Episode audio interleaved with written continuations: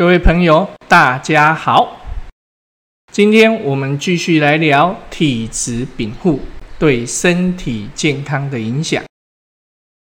今天我们要聊的是大暑节气防中暑。《黄帝内经》的最高智慧是要我们能关照身体四时节气的变化，在治病及体质调理时。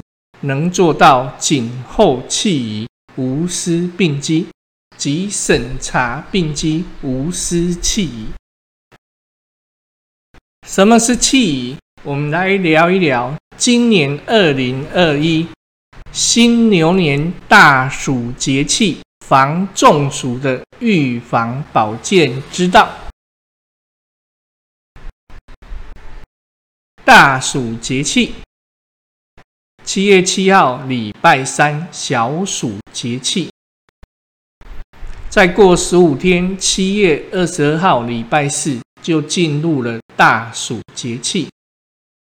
大暑节气标志着一年中最炎热的时期开始。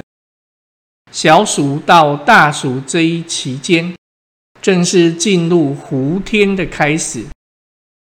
我们应该尽量减少外出，以避暑气。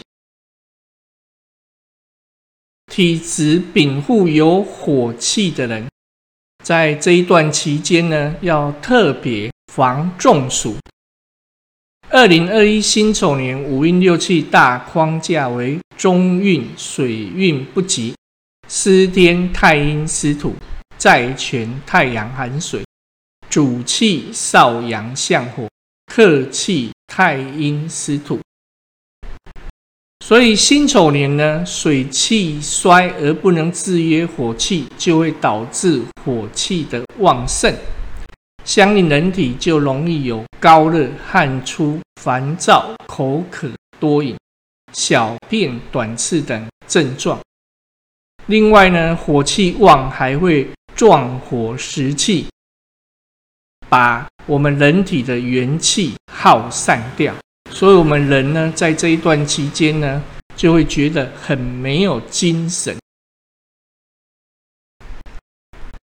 在这一段期间呢，生肖属虎、猴、老鼠、马，或是出生西元尾数为二哦，譬如说是一九七二。一九八二等等，西元为数二，或是五八九，或是星座为白羊座、金牛座、双子座、巨蟹座的人，那这一类的人呢，他们的体质禀赋多少都带有火气。那火气呢，我们在夏天的时候就要得到适度的宣发。如果说我们整个夏天都关在冷气房不出汗，或是经常贪吃冰凉的饮食，这样就会导致我们的火气呢被这个寒湿邪气把它抑郁在体内，闷住了，无法宣发。那如果在伴有出现睡眠不足、不易流汗，而且汗味重，流汗后身体发黏，而且容易长疹子，脸上易放油光症状的人，那当有上述情形的这些人，特别在这一个小暑、大暑节气这样的区间呢，要特别注意，都是属于中暑的高危险群。所以小暑节气以后到大暑节气这一区间呢，下面我们介绍几种预防中暑的方法，给大家参考，作为预防中暑的保健之道。第一个，我们来介绍刮痧。那刮痧时呢，我们最主要是在病人的颈项或背上或胸前或四肢。那尽量要避开血管。那我们可以用铜板沾水，或是米酒，把皮肤刮成这一个红色、出有出这个血色这样。那这种方法呢，这种刮痧的方法，它可以刺激并加速我们血液的循环，而且可以使我们皮肤的表面的血管因此而扩散、而扩张，可以发散淤积在体内的热量。达到散热消暑的作用。刮痧板也可以选用如这个瓷瓷，哦，用瓷器做的汤匙或牛角板这类有圆滑边缘的工具。那注意哦，在刮痧之前，可以在要刮的部位涂上一层薄薄的辅助介质。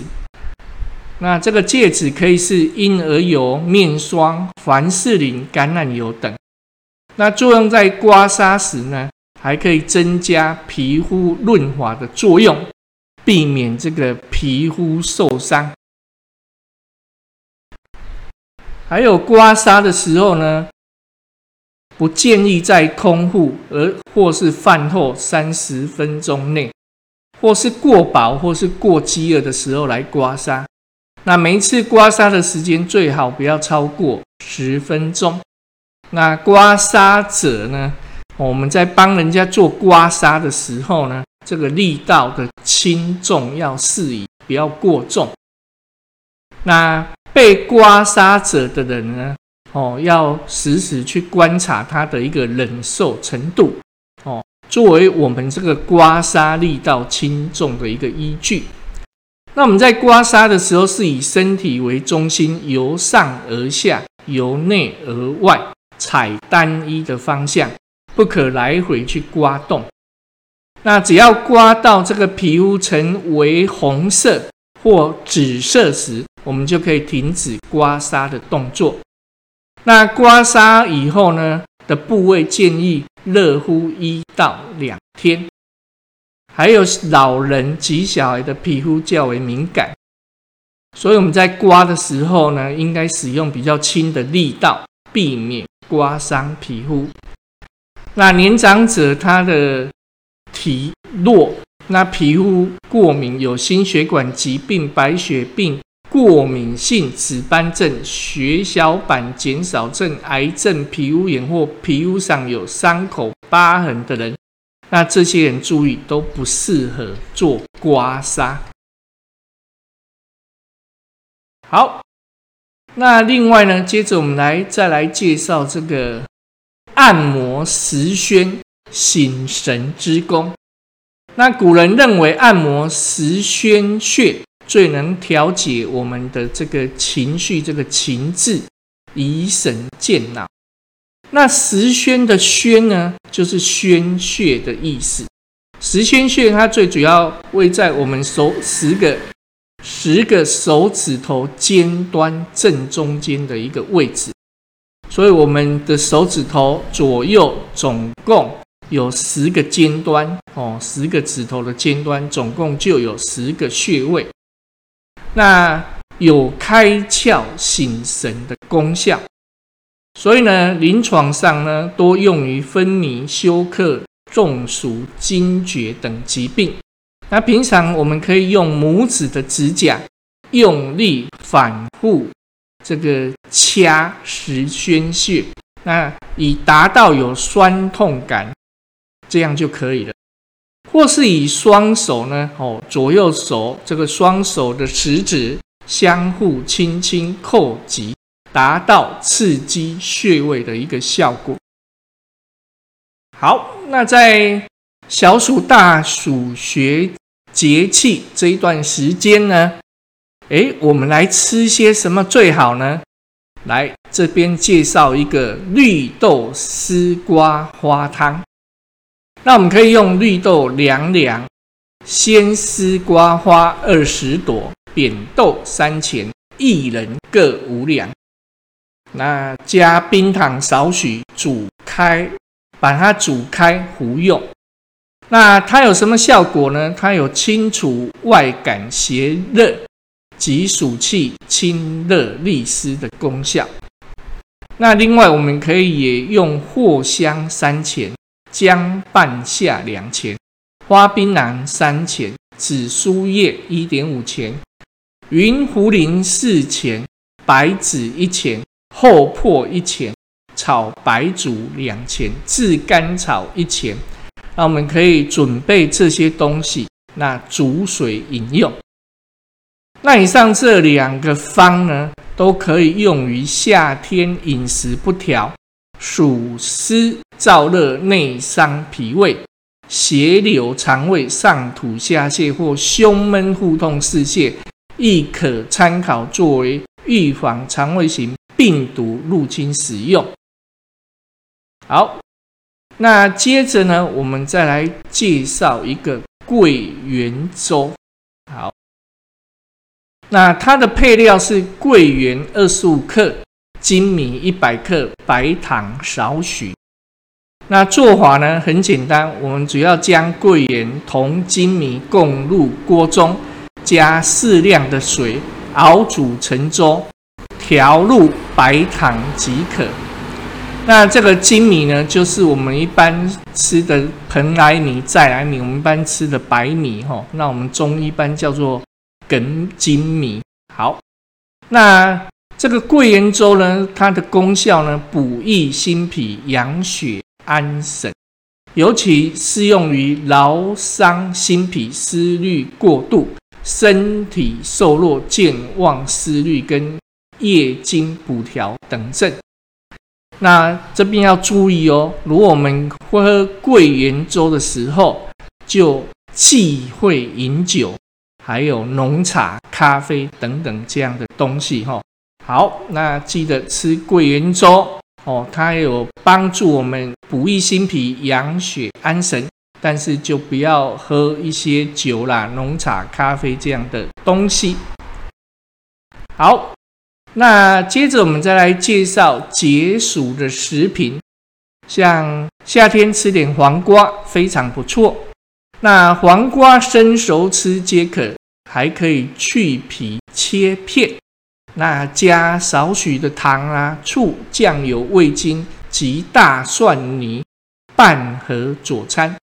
那《本草求真》指出，这个黄瓜它的气味干寒，胡此能利热利水，具有解暑清热的功效。好。那夏天呢，还有一个东西，嘿嘿，就是西瓜。那西瓜性寒凉，民间又叫寒瓜。西瓜除了吃瓜囊以外呢，它的瓜皮亦可煎水服用。夏天出现中暑、发热、心烦、口渴、尿少或其他急性热病的时候，都适合来食用这个西瓜进行辅助治疗。